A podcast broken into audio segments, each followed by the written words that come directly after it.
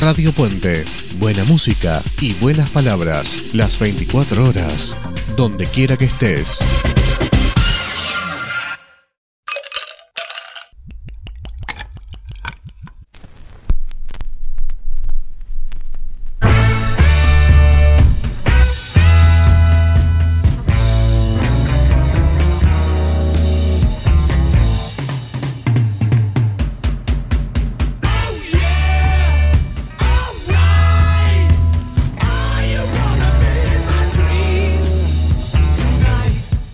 On the Rocks, volumen 146.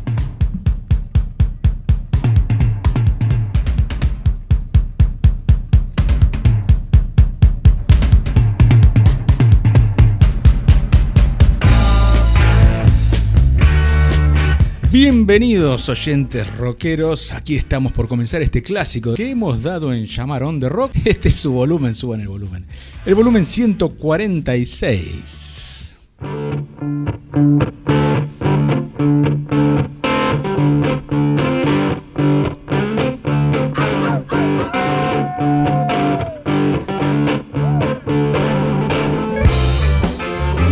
Y aquí estamos en los estudios de FMC, calle 28, esquina 21 de la ciudad de Miramar, fresquita, ventosa, ideal para guardarse un rato y escuchar buena música.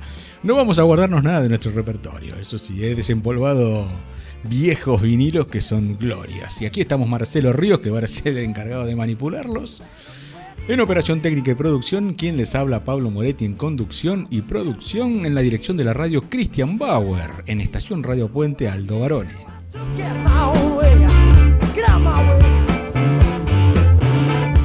Bien, vamos a mover a todo rock. Y he elegido una banda que si bien ha estado en otras oportunidades en nuestro programa, y me refiero a Trapeze, Trapeze, banda inglesa nacida en 1969 como quinteto, le decía, si bien ha estado en otras oportunidades, nunca como cuarteto. ¿Por qué? La banda nace como un quinteto entre dos exmiembros de los Montanas, John Jones en trompeta y voces, qué combinación para el rock, Terry Rowley en teclados, y un trío notable que provenía de los Finders Keepers, Mel Gailey en guitarra y voces, Dave Holland en batería, y quizás el miembro más notable de la agrupación, el más conocido, el que ha estado quizás más tiempo en los titulares de las revistas especializadas, y me refiero al bajista Glenn Hughes. Siempre que he pasado Trapiz lo hice con Glenn Hughes. Hoy vamos a pasar la etapa post. Glenn Hughes. Y esto es así, la banda se forma en 1979, para 1970 edita su primer álbum homónimo, Trapeze, luego Medusa, ambos producidos por John Lodge de los Moody Blues, los dos han estado en nuestro programa en alguna vez. Y un disco que más me gusta de esta época, You Are the Music, We're Just the Band, también. Ustedes son la música, nosotros solo la banda. Ese disco se editó en 1972 y en 1973 habría vientos de cambio para la banda. ¿Por qué? En ocasión de una presentación en el Whisky a Go de Los Ángeles, legendario lugar si los hay, miembros de Deep Purple se apersonan a ver a Trapeze. Y ellos eran Richie Blackmore,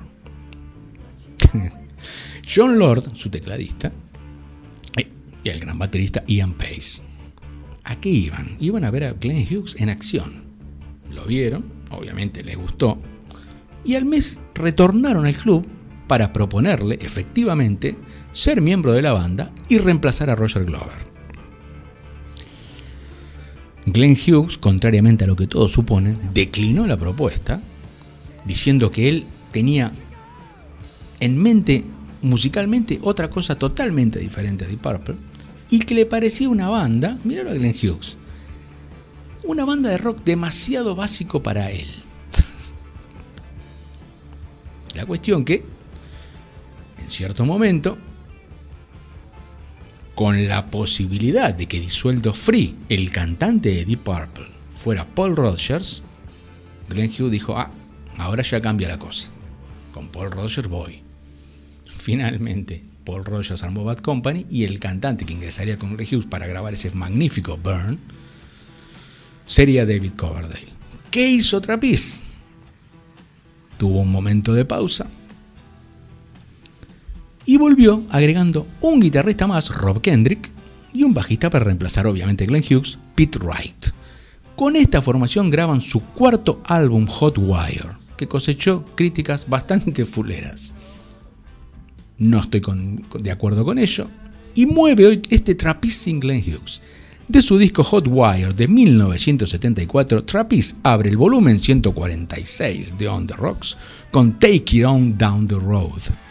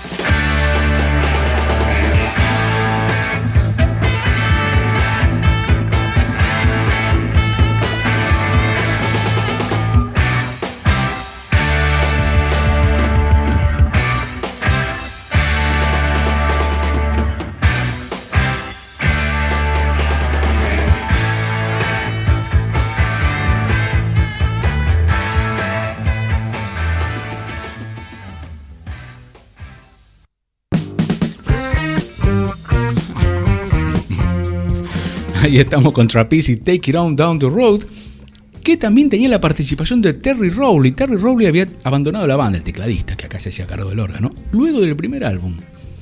Los muchachos se perdieron una buena banda. Después de grabar el primer álbum, John Jones y Terry Rowley abandonaron la banda. 1970. Y aquí lo tenemos a Terry retornando a la banda a portar su órgano.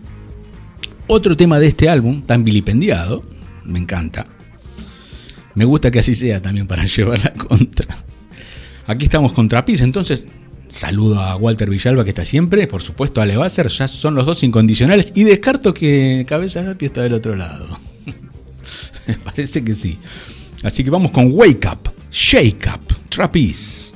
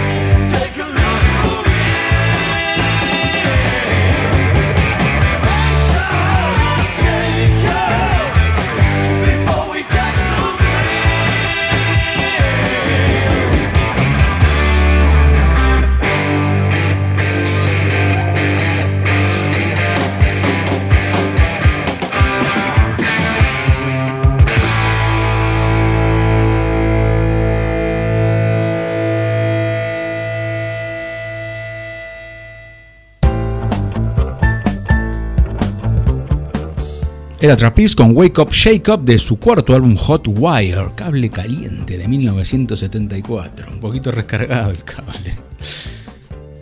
Bueno, en vista de los comentarios, creo que no está defraudando la apertura y tampoco Trapeze sin Glenn Hughes. Vamos a avanzar al quinto disco, titulado también como el primero, simplemente Trapeze, es por eso que se hace referencia a él como Trapeze 1975. Seguía la misma formación. Producido por Steve Smith, que aporta también, que se gana unos créditos en la composición de este, de este tema, junto a los hermanos Gailey, Mel, el cantante y guitarrista, y su hermano Tom, no parte de la banda, pero sí que era el colaborador autoral, hacían una dupla Mel y Tom Gailey. Así que con la producción de Steve Smith se editó Trapeze en 1975 y extraje de ese álbum este tema, el tercero y último que vamos a compartir de la banda hoy, se llama Give Me Good Love.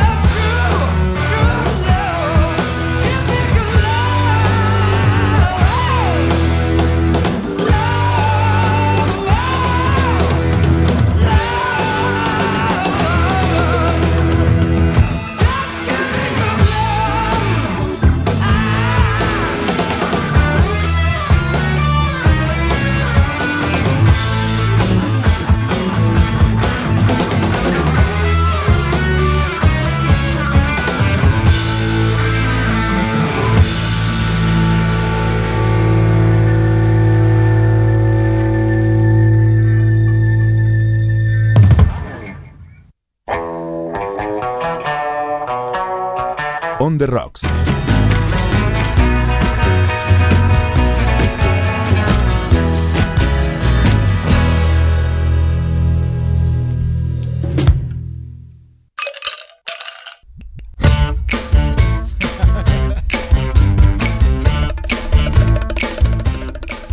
Buen arranque contra Peace de sus dos álbumes de post Glenn Hughes, 1974, Hot Wire y Trapeze de 1975. Lo que estamos escuchando de cortina es una cortina nada nueva en, en, el programa. Creo que la, la puse ya en 2008, así que imagínate, recién editado. Estos son los Pretty Things de su disco Balboa Island de 2007. No es casualidad que hayamos elegido esta cortina, porque voy a hablar del bajista de la banda. En realidad no el bajista original, sí, pero el que estaba en esa época. Y desde 1967 a 1971 el señor Alan Waller, alias Wally, Wally Waller. ¿Por qué? Pasada su etapa con la banda, la banda grababa en los estudios EMI, luego bautizados Abbey Road en homenaje al disco de los Beatles. Los Beatles nunca grabaron en Abbey Road, siempre grabaron en los estudios EMI. Bueno, creo que quizás algo de Let It Be, pero bueno, no importa. Los estudios Abbey Road, precisamente, están bautizados en honor al disco de los Beatles. Y allí quedó, luego de salir de los Pretty Things, Norman Smith, ingeniero, productor del, del estudio, le dice a Wally Waller, ya que no estás más en los Pretty Things y te ocupabas de temas de producción en la banda, y le gustaba como los hacía, dijo, ¿por qué no te quedas como productor en el estudio? Wally Waller, interesado en la propuesta, le dice, bueno, sí, dale, y ahí estuvo hasta el 75. ¿Qué pasó en 1972? Esta historia es tremenda. Un día lo llaman, alguien por teléfono, llama, dice, tengo algo para que escuches. Tengo una, banda nueva ahí para que escuches, unas cintas que mostrarte. Este hizo otra más. claro, llegaban, imagínense en llegaban cintas a raudales y el 95% horribles. Y Wally decía, uno a veces en la función de productor se le complica no herir a la otra persona diciendo esto es horrible. La cuestión que le dijo, bueno, sí. Dice, se preparaba, el tipo pone la cinta y todo trama. Cuando escucha lo que el tipo le pone, dice, esto es impresionante. Así, de movida. Esto es espectacular. ¿Quiénes son? tengo que grabar ya, conseguir un estudio y hacerle firmar. Y el tipo le dice, bueno, en realidad son George Young y Harry Banda, que venían de Australia, con los Easy Beats. ¿Mm? Son los ex miembros de The Easy Beats. Para más datos, George Young, hermano menor de Alex y hermano mayor de Malcolm y Angus Young. Bueno, le dice, graban, ya mismo a grabar, este, horas de estudio y un contrato para esta gente, así que listo. Graban unos simples, tres simples. El primero de ellos, Natural Man, de 1972. La banda pergeñada por esta dupla fantástica, George Young y Harry Banda, se llamó Marcus Hook Roll Band. Escuchemos en la versión editada en simple en 1972 aquel tema del que se enamoró Wally Waller. Esto es Natural Man.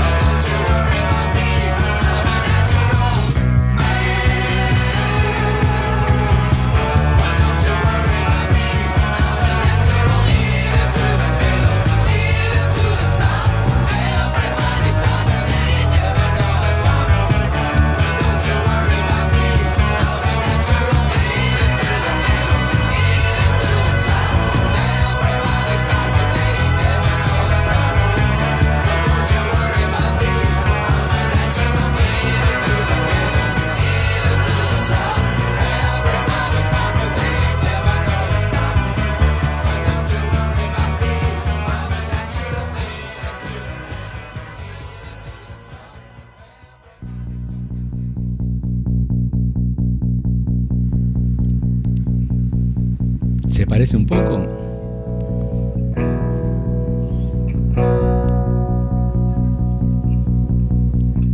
El responsable de este sonido en gran parte es George Young.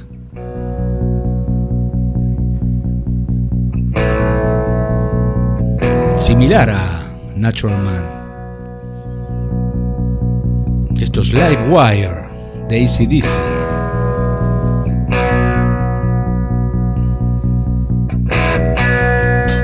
No es casualidad que este disco sea uno de los tantos producidos por George Young y Harry Banda.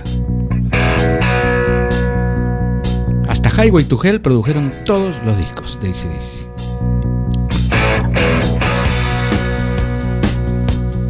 El ideólogo de este sonido es George Young.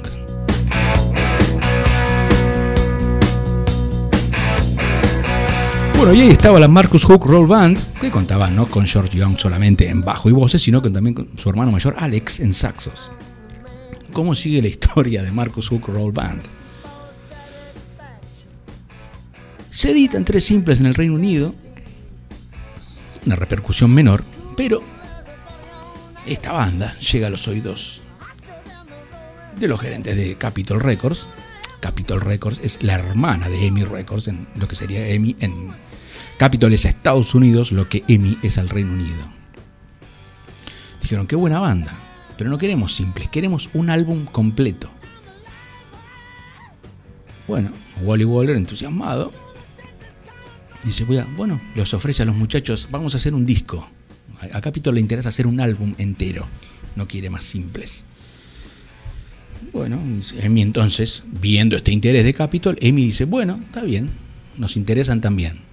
En principio no, no habían mostrado mayor interés por la banda. Llama a los muchachos, a, Harry Banda y George Young, Australia. Ya estaban trabajando en Albert Productions. Tenemos que hacer un disco, grabar. No, pero nosotros no nos vamos a mover de Australia. No nos vamos a mover de acá. Amy quería también un disco, así que bueno, vas a tener que ir vos para allá. Así que Wally Waller enfiló para Australia. Primero dijo, no, me tengo que ir hasta allá. Después dijo, buenísimo. El mes que pasó en Australia, Wally Waller grabando, lo disfrutó al máximo. Llegó allá y se encontró sin. O sea, llegó, pero antes pasó por el free shop, sería el duty free allá, free shop, y se compró Bourbon, el Old Granddad de Jim Beam se llevó bastante alcohol para las sesiones de grabación y esto va a tener que ver en el nombre del disco. Y se encuentra con la banda que algunos músicos diferían, obviamente. Por supuesto que estaba George Young en bajo, Harry Banda también en guitarra y voces como George, Sean Proud en batería y Malcolm Young en guitarra. Empiezan las sesiones y Wally Waller le dice a George, tu hermano es excelente. Este tipo, ¿cómo suena? Y George le dice, y en casa tengo otro más. tengo otro más y más chico. Así que el otro día aparece con Angus a colaborar en la grabación. Estos son los primeros trabajos de Malcolm, muy joven, junto con Angus, más joven, casi, no sé si llegaba a la adultez. No, sí, sí, ya tenía 20 años. No, Mal, eh, George, no, Angus todavía no era, no sé si no era menor. O sea que él mirá cómo sería que en esas sesiones de borrachera, dándoles al All Grandad, al Bourbon, Angus no tomaba una sola gota.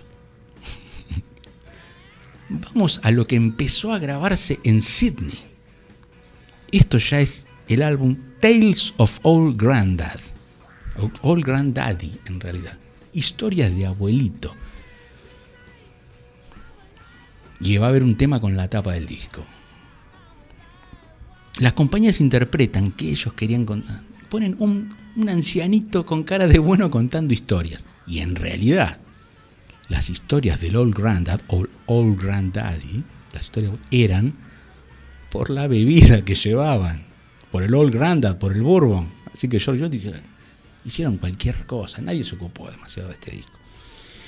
En cuanto a la gráfica, en cuanto a la difusión. Bueno, ojo, la banda tampoco estaba demasiado interesada en, en seguir solamente era un proyecto de un álbum.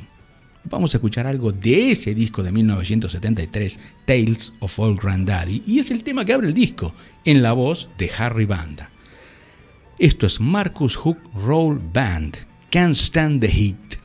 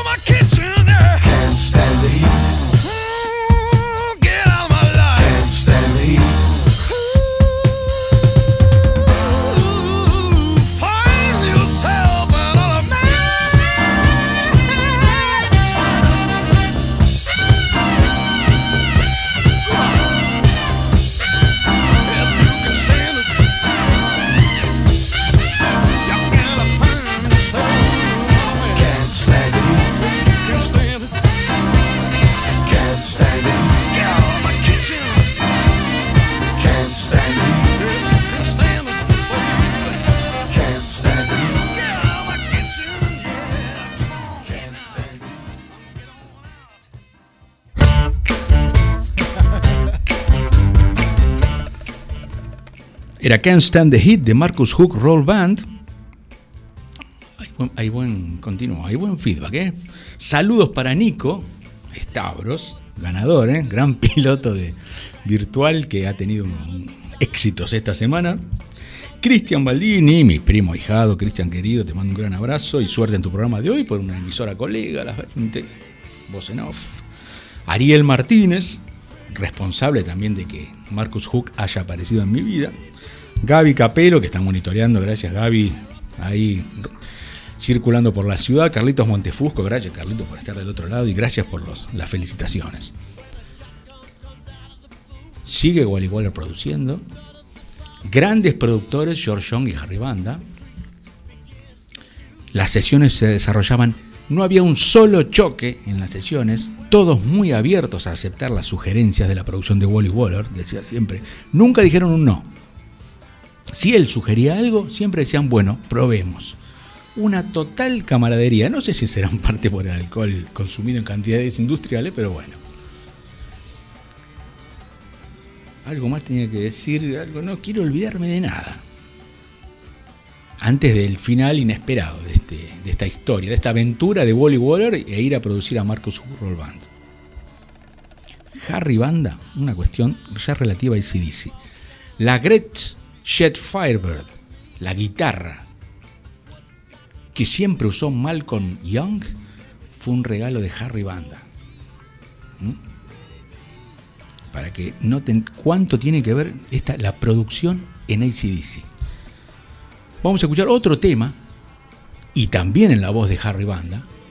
Esto es Marcus Hook Roll Band haciendo Goodbye Jane.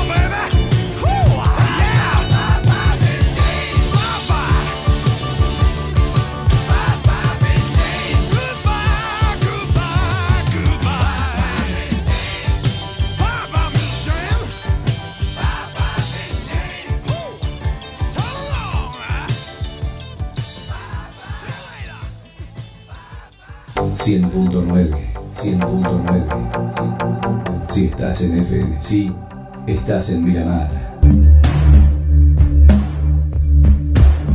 Brujas Café.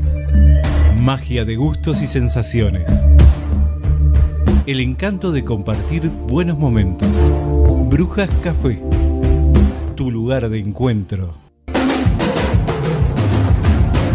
Calle 21, esquina 28. ¿Tomamos unos mates? Dale, yo preparo y vos traete unas facturas Don Tomás. Don Tomás, elaboración artesanal de bizcochos, pan, facturas, pebetes y todo tipo de panificados. Don Tomás, Don Tomás, un producto nuestro. Diagonal Fortunatos de la Plaza 1423, a media cuadra de la municipalidad. Don Tomás. On the Rocks.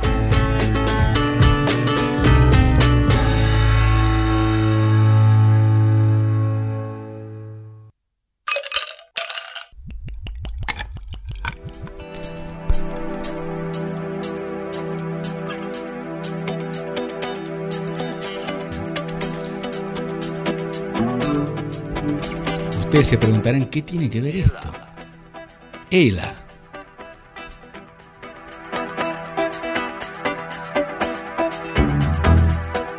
Los cincuentones. Categoría en la que no entro. Si habrán escuchado este tema. Antes de cumplir los 20.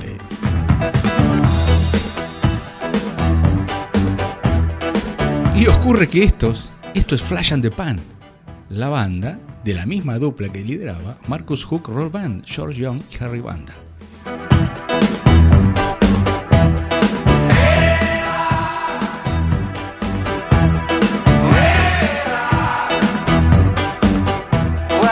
¿Cómo termina la historia de, de Wally Waller y su producción de la Marcus Hook Roll Band? Bárbaro. Muy conforme con el disco. En un momento dice, ya tengo suficiente material como para editar un álbum. Ya tengo la longitud, 40 minutos, tengo bárbaro. Los muchachos despiden a Wally Waller. Harry Band y George Young van a despedir al aeropuerto a Wally. Se abrazan, todos los abrazos, todos los saludos. Muy, muy.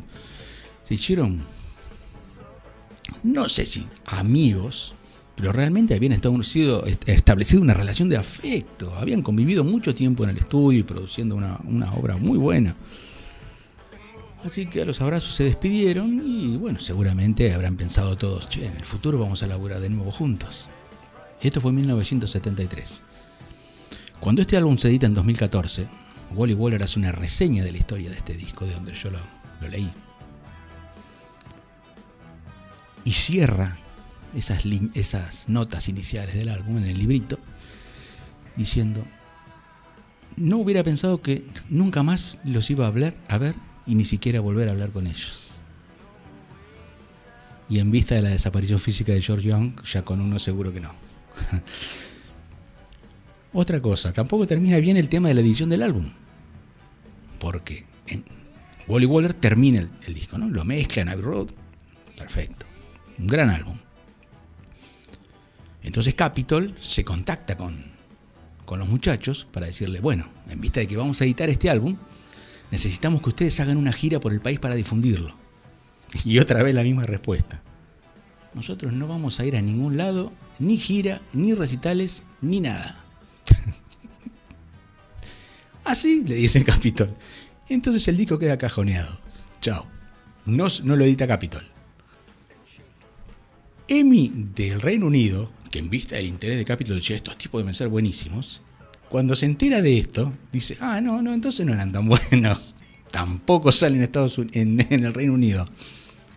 Y bueno, por los contactos de los muchachos con Albert Productions, se edita únicamente en Australia. Así que esta joya que estamos escuchando se editó únicamente en Australia. Obviamente que Capitol, en vista del éxito de Flash and the Pan, lo que estamos escuchando, no este tema, sino otros anteriores, edita el disco en 1978 poniendo sus nombres en la tapa. Marcus Hook Roll Band presentando a George Young y Harry Banda. Y siempre había que hacer un pesito si se podía sufructuar. Bueno, así termina la historia de esta banda, que fue un diamante en el barro que duró poquito, pero nos ha dejado esta gran obra que hoy hemos compartido. De una banda no ignota por la notoriedad de sus integrantes, ¿no? Más que por su discografía, pasamos a otra que estamos en el lado opuesto y vamos a ir a Led Zeppelin. Vamos a ir a su sexto álbum, Physical Graffiti, editado en 1975. ¿Cómo se demoran a veces las, las, ediciones de los discos por distintos motivos? Pero en este caso por un buen motivo. La edición se demoró casi un año. El disco ya estaba grabado, mezclado para los primeros meses de 1974, antes de la mitad de año. No se editó hasta un año casi después. ¿Qué pasó? Led Zeppelin conviene en grabar en Headley Grange, donde ya habían estado, esas mansiones. Por ese entonces grababan en mansiones, se llevaban un estudio móvil, en este caso el de Ronnie Lane, bajista de Faces, se instalaban en el campo y ahí a grabar en, La Paz de la campiña inglesa. 1973. Lo único que quedó de esas sesiones fue un embrión de Kashmir. ese legendario clásico de Zeppelin. Pero por ese entonces John Paul Jones estaba enfermo y aburrido, un poquito desilusionado de la banda, quizá pasado de rosca. Quería irse de la banda. Peter Grant, que no era ningún Hill, el manager, muchachos, si se va John Paul Jones perdemos una mina de oro. Así que recuperate, tomate el resto del año y el año que viene vemos. Así es como en 1974, en enero y febrero, los muchachos se dirigen a Headley Grange con Ron Nevison, gran ingeniero de sonido. Se llevan el equipo móvil de Ronnie Lane y graban ocho temas. Esos ocho temas superaban ampliamente la capacidad de un vinilo. Ocupaban prácticamente tres lados. No querían dejar nada afuera. Entonces dijeron, bueno, hagámoslo doble. Pero ¿con qué rellenamos? Tenemos cintas no editadas de álbumes anteriores. Bárbaro. Así es como nace este álbum doble, Physical Graffiti. ¿Que ¿Por qué se demoró tanto? Porque tiene una tapa móvil. Algo que se ha perdido. Hoy es todo. La tapa es una imagen en la pantalla de un celular o una pantalla de un monitor. Pero antes tenías esas obras maestras y una banda era capaz de demorar la edición de un álbum un año por las complejidades en la fabricación de una tapa que era móvil. Es una casa llena de ventanas y tenía una parte móvil entre la tapa que, obviamente moviéndola hacía aparecer dibujos en, en las ventanitas. Una joya de las que hoy poco y nada se ve. Imposible. Es hermoso vinilo doble, eso no tiene comparación. Perdónenme si soy anquilosado, pero bueno, ¿qué quieren? Yo viví esa época afortunadamente. El primero de los temas que vamos a escuchar es uno de los grabados en 1974. Después vamos a ir con lo que se editó de grabaciones anteriores. Uno de los temas más fácilmente arreglable. Bueno, no tiene gran complejidad de arreglos, si bien los otros temas sí llevan un tiempo. Este no, se elaboró improvisando. Improvisando se fue dando nacimiento a The Wanton Song.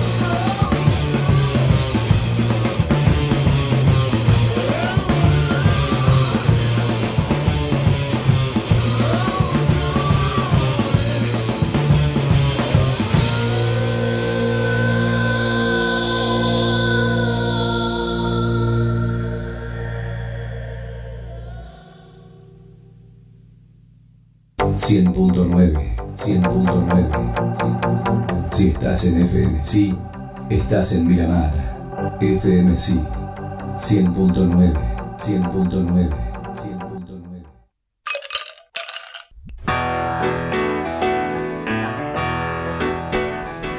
Qué aplanadora Led Zeppelin. Y más, menos mal que era uno de los temas más fáciles, que resultó más fácil de arreglar.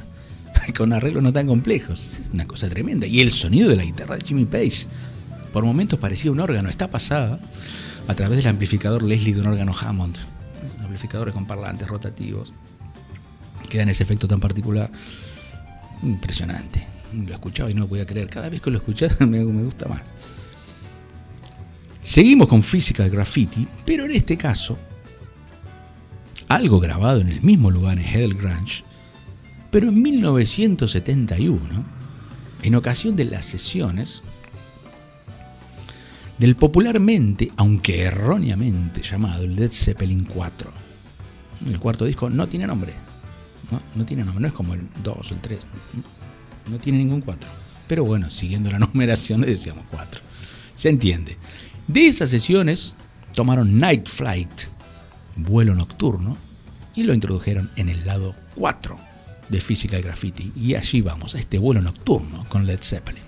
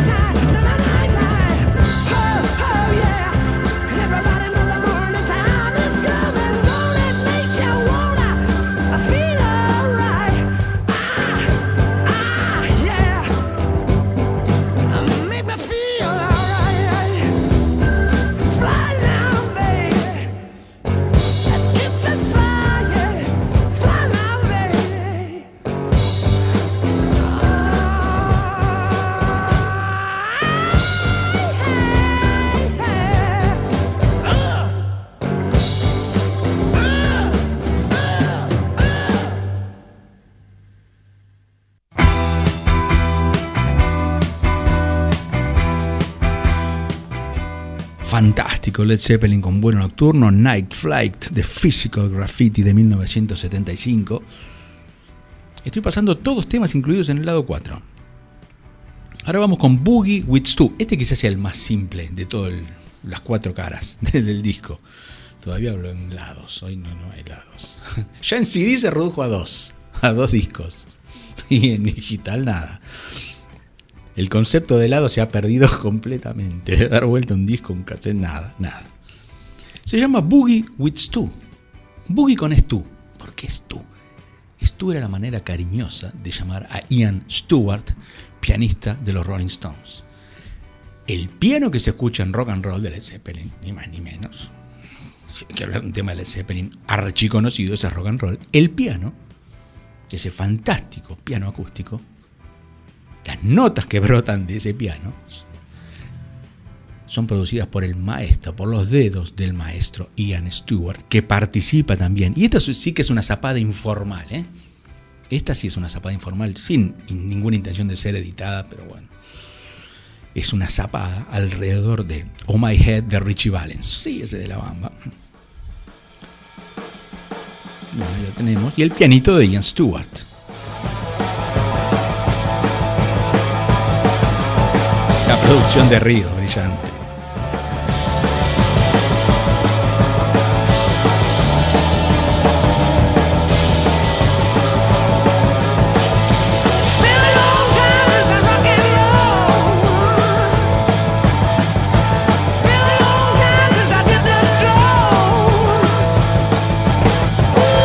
Me get it back. Bueno, de esta misma sesión, de lo mismo que están escuchando ahí un rato antes o después, fue grabado Boogie with Stu, que lo compartimos ahora, de Physical Graffiti, Led Zeppelin con Ian Stewart.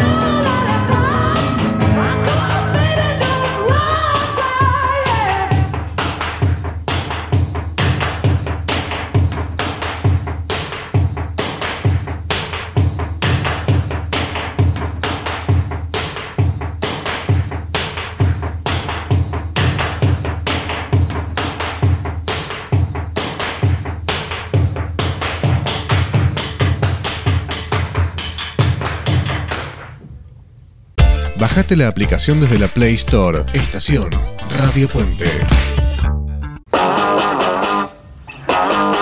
On the Rocks.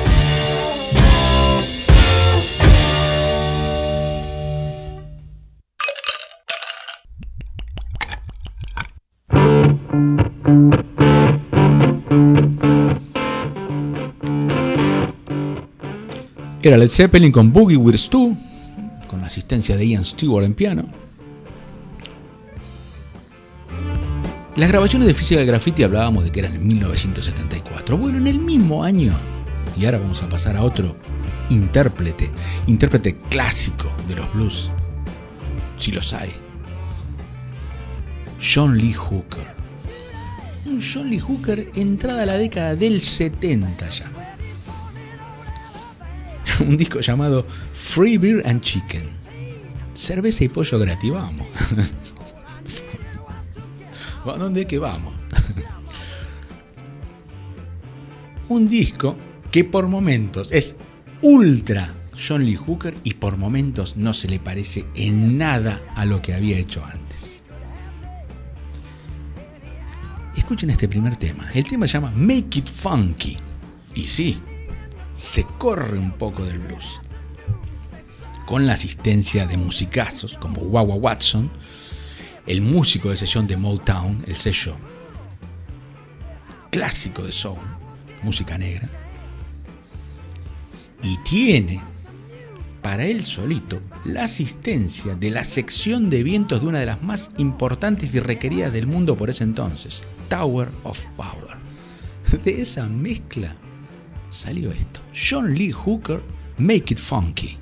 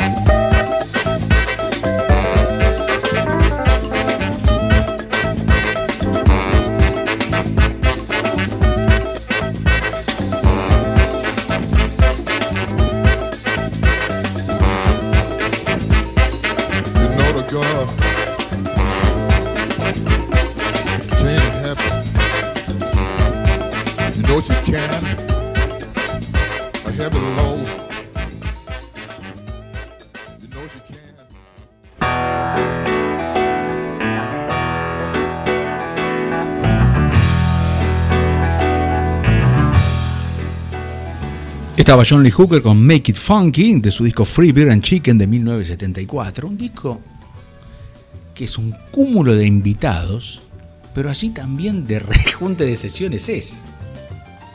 Son varios proyectos que quedaron truncos y con todos ellos, con invitados de lujo, hicieron este disco. Bueno, esta parte va dedicada al amigo, al saxofonista, colega, docente también, al antropólogo. Mirá si será versátil el tipo, ¿eh?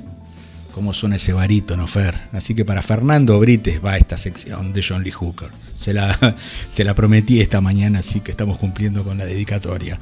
Ahora nos vamos a una beta más clásica. Vamos a blusear un poquito con John Lee Hooker y también con Wawa Watson en guitarra. Pero también se suma el vientista, gran saxofonista Sam Rivers, que hace en este caso un maravilloso trabajo con la flauta. Otra innovación ahí, meter una flautita. Y ya que estábamos para cantar con John Lee Hooker, vení, le dijo un amigo, Joe Cocker. Así que van a versionar este tema que grabó primero Eddie Boyd en 1952 y que arregló John Lee Hooker y se llama Five Long Years.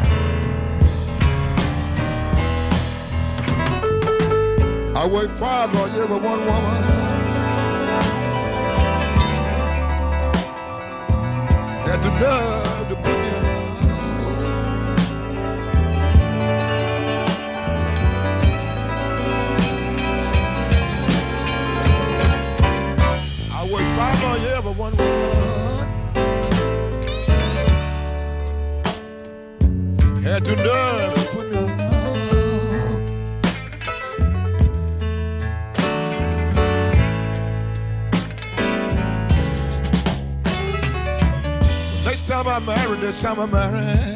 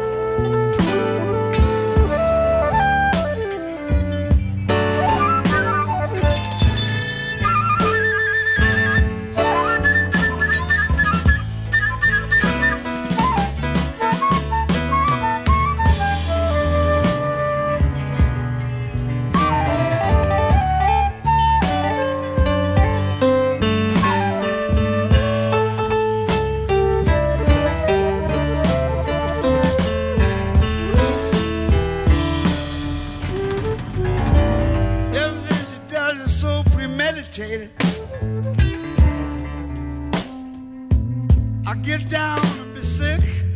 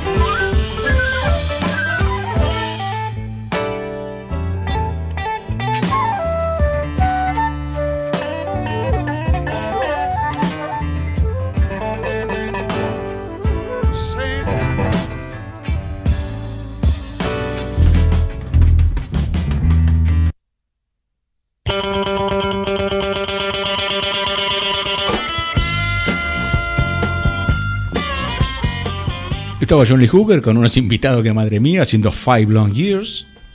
¿Qué tal el pariente del operador, eh? Sam Rivers. Ríos. y sí, qué laburito de flauta. Qué, qué, qué artista. Eh, Ni lo habrán ensayado. Estas son sesiones así improvisadas, espectacular. Son musicazos de blues. Cuando- ya cuando lo llevan en la sangre, en el alma, llevan esta música. Dice, marcan cuatro y sale, listo, sale. Fantástico. Vamos a cerrar el paso de John Lee Hooker por este volumen 146 de On the Rocks con algunos nombres de bebida. Mira, justamente hablábamos de Bourbon. Y esta es la versión que, que John Lee hace de- del tema de, que grabó Amos Milburn en 1953 llamado Un Bourbon, un escocés y una cerveza. Hablaba de, de chupi el tipo, no. Así que esto es John Lee Hooker, de su disco Free Beer and Chicken de 1974. One Bourbon, One Scotch, One Beer.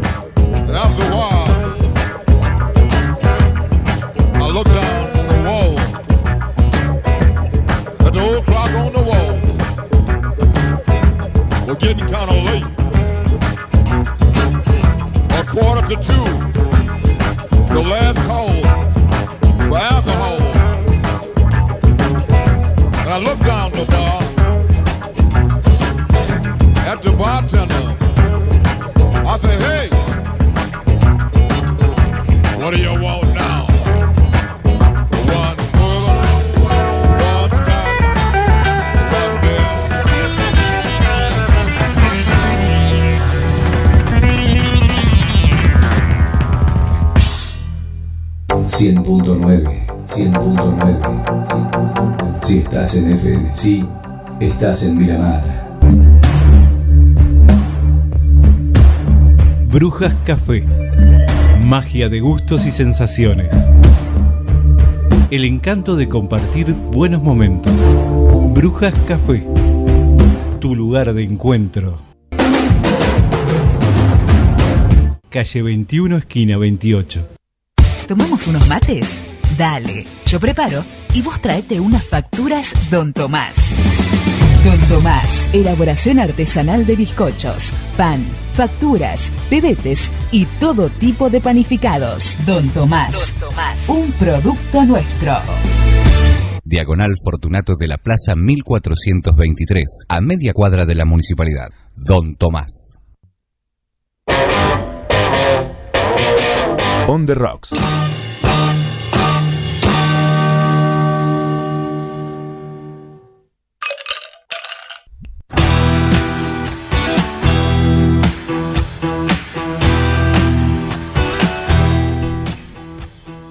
Ahí estaba John Lee Hooker con One Bourbon, One Scotch, One Beer. Un tema que ya había grabado en 1966.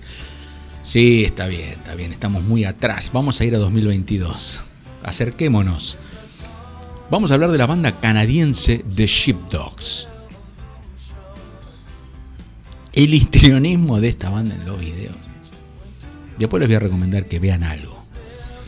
Esta es una banda nacida en Saskatoon, en Canadá, en 2004. Parece una banda nueva, pero ya tiene casi 20 años de existencia, que ostentan el extraño galardón de haber sido tapa de la revista Rolling Stone sin ni siquiera haber firmado contrato con alguna compañía grabadora, con algún sello. Nadie lo había logrado, si esto que puede considerarse un logro grosso.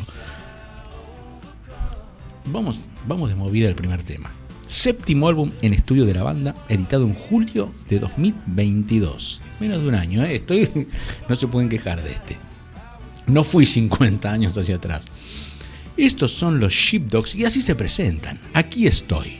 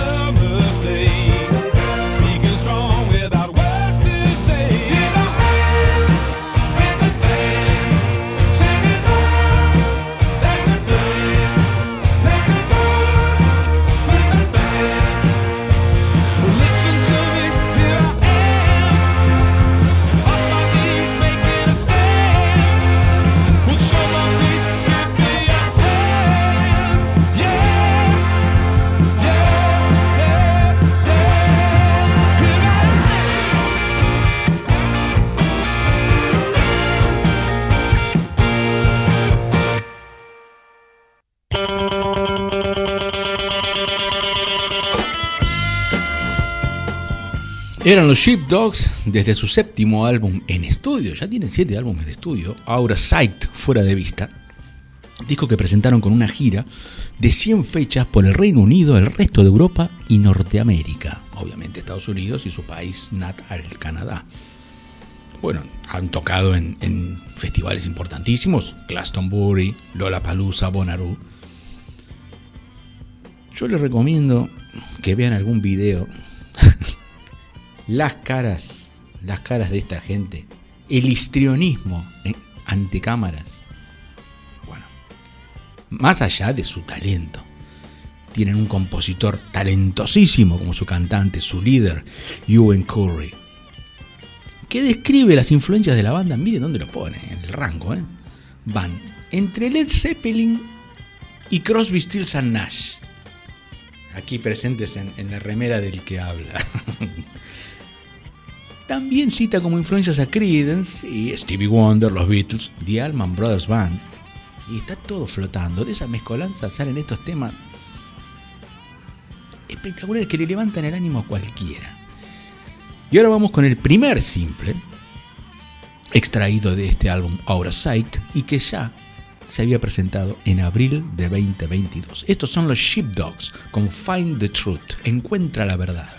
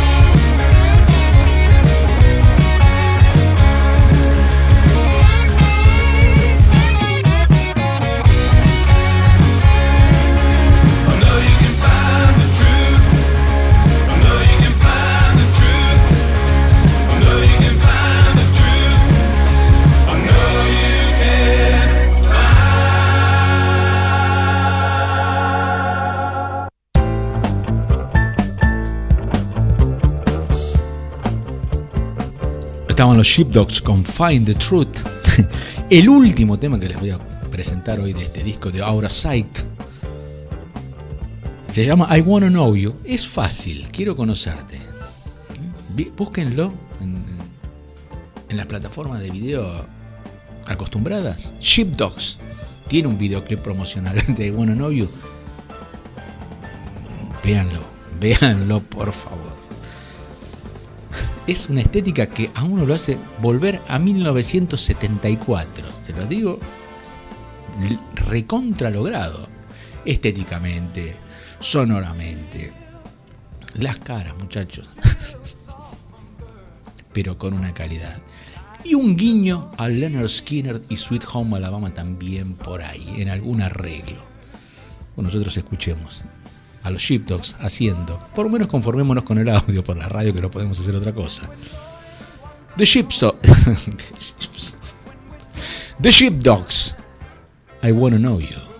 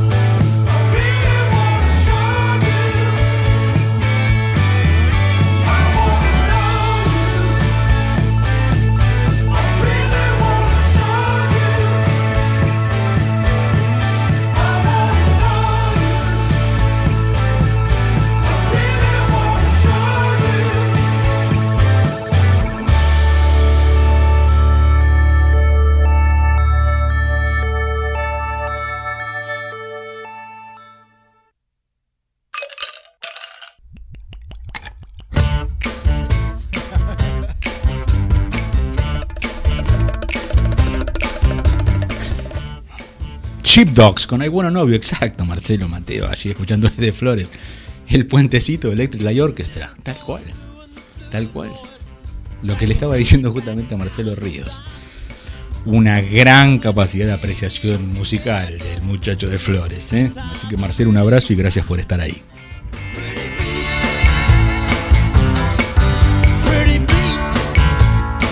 Hoy estamos en un ambiente de sobriedad.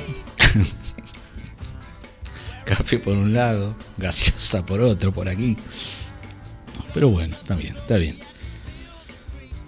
Después de los Sheepdogs, y reitero, vean el video de I Wanna.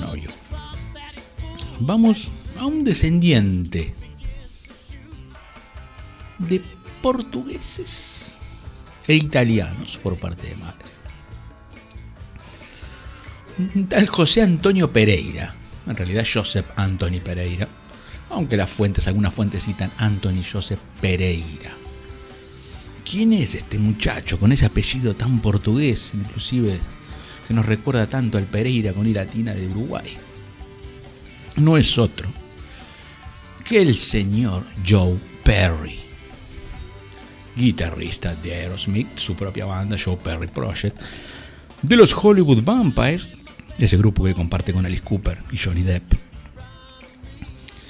y que hace unos años, en 2018 y también el año pasado, 2023, sacó dos volúmenes de un disco que se llama de la misma manera, Switzerland Manifesto, solamente que el del año pasado, no, el de este año, 2023, es reciente, se llama Switzerland Manifesto Mark II.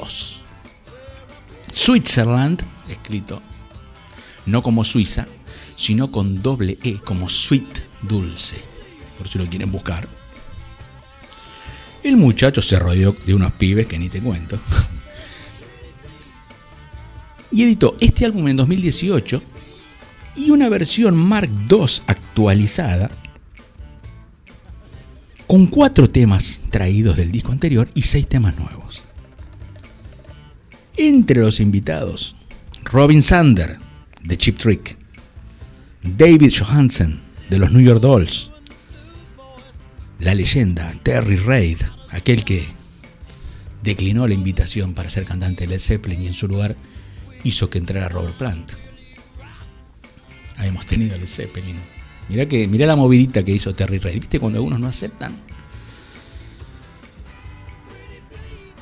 Zack Starkey, el hijo de Ringo Starr. Sí, sí, Walter. siempre tal. Siempre, por alguna razón, nombro a Ringo. De 100 programas, en 98 programas nombro a Ringo por alguna razón. El primer tema, a ver, ¿para cuál elegí primero? Para que no me acuerdo el orden. Sí, este tema compuesto por Joe Perry, Terry Reid y Jack Douglas, que hizo trabajo de producción en este disco. Productor de grandísimos discos de, de Aerosmith, entre ellos Rocks o Toys in the Attic. Por ejemplo, este tema cuenta con la voz de Terry Reid y se llama I'll Do Happiness.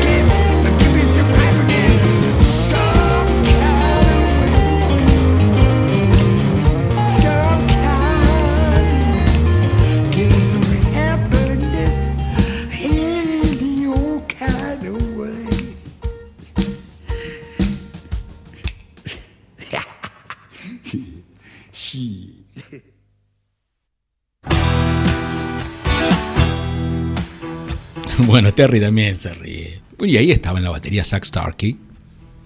Omití nombrarlo al comienzo. Sí, el hijo de Ringo Starr, lo nombro de nuevo. Menos mal que Joe Perry, no sé si será de su agrado si él lo hubiera preferido, pero no quería ser un músico de movida. No soñaba de chiquito con colgarse una guitarra y ser una estrella como sus ídolos. ¿Sabe lo que quería ser él? ¿Quién era su modelo a seguir? Su sueño. Joe Perry quería ser como Jacques Cousteau. y él soñaba con embarcarse en el calipso. Había un problema. Al tipo no le iba nada bien en la escuela. Y no entendían exactamente por qué.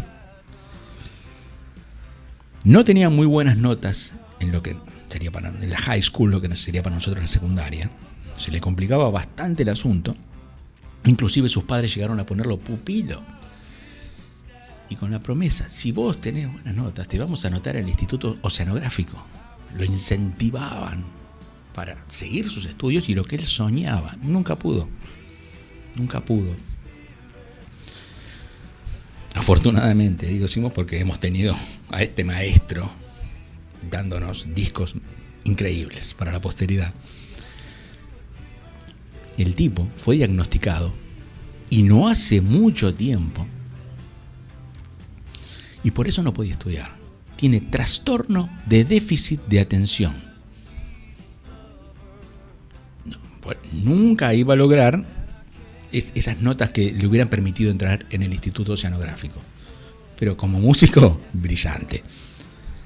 Otro de los temas que estuvo en el primer Switzerland Manifesto y que también integran la versión Mark II, una de las diferencias, otra de las diferencias entre ambos álbumes es que el segundo se editó en vinilo.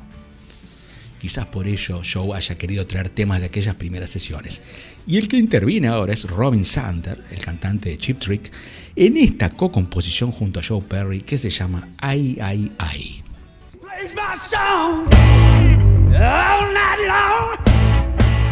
give me. Baby. Come on, come on,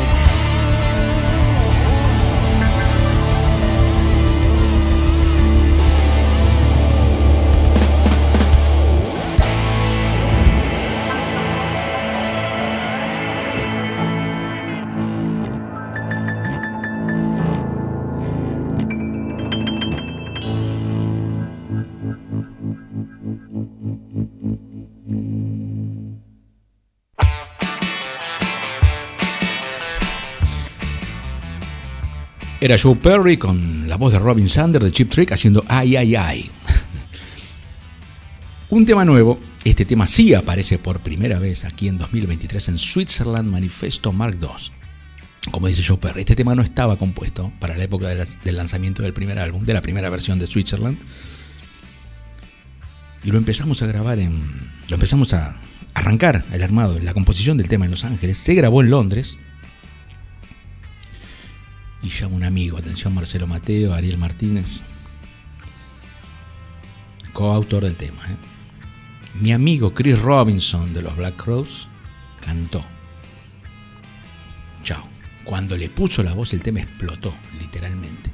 Así que Joe Perry está realmente orgulloso de este tema, él mismo lo dice, lo pone muy orgulloso este tema. Tanto fue así que lo eligió para abrir este Switzerland Manifesto Mark II. Esto es Fortunate One, es Joe Perry con el maestro de pie, Chris Robinson.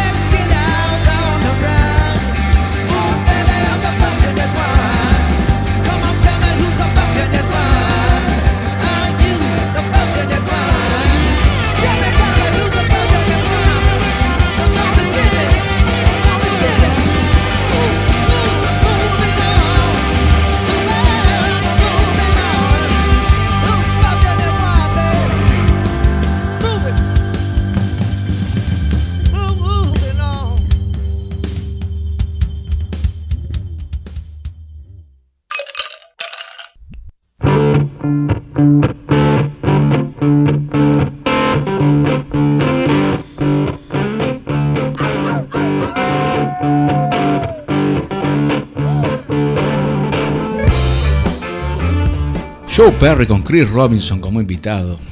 Fantástico. Fortunate One. De su disco Switzerland Manifesto Mark II. Editado hace días. Yo creo que menos de un par de semanas. Bueno, ya están on the rocks. No nos va a dar el tiempo para más, nos vamos despidiendo. Aquí este equipo integrado por Marcelo Ríos y Pablo Moretti se despide hasta la próxima. Pero no me quería despedir sin dejarles algo de lo que tenía preparado para el cierre. Y me voy a referir a CC Top, una banda que tiene un récord. Ostenta un récord de ser la única banda que estuvo 51 años, más de medio siglo, con la misma formación. Frank Bird en batería, Dusty Hill hasta su muerte en 2021 en bajo y el maestro, el gran Billy Gibbons en guitarra y voces. Y me iba a referir a la banda de sonido de, de ese documental llamado Aquella, esa, o aquella antigua bandita de Texas. y que se editó el año pasado con el nombre de Raw, crudo. Claro, así es la grabación de estas nuevas versiones de clásicos de la banda. Crudo, con la crudeza original. El trío grabando casi en vivo y todo en un mismo día. Nos despedimos hasta el volumen 147 de On the Rocks.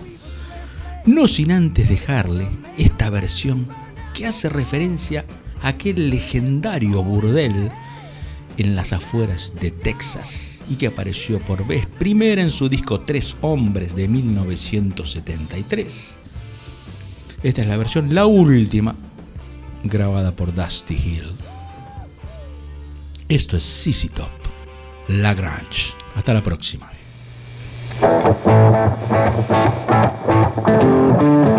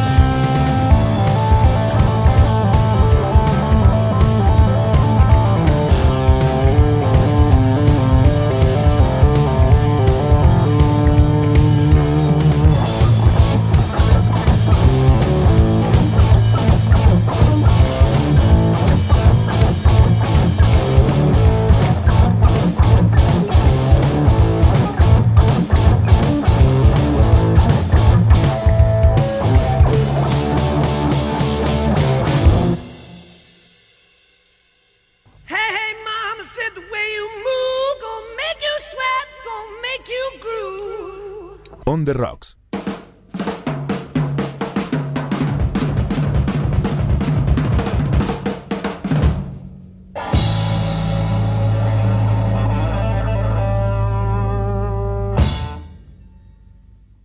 Radio Puente, acortando distancias.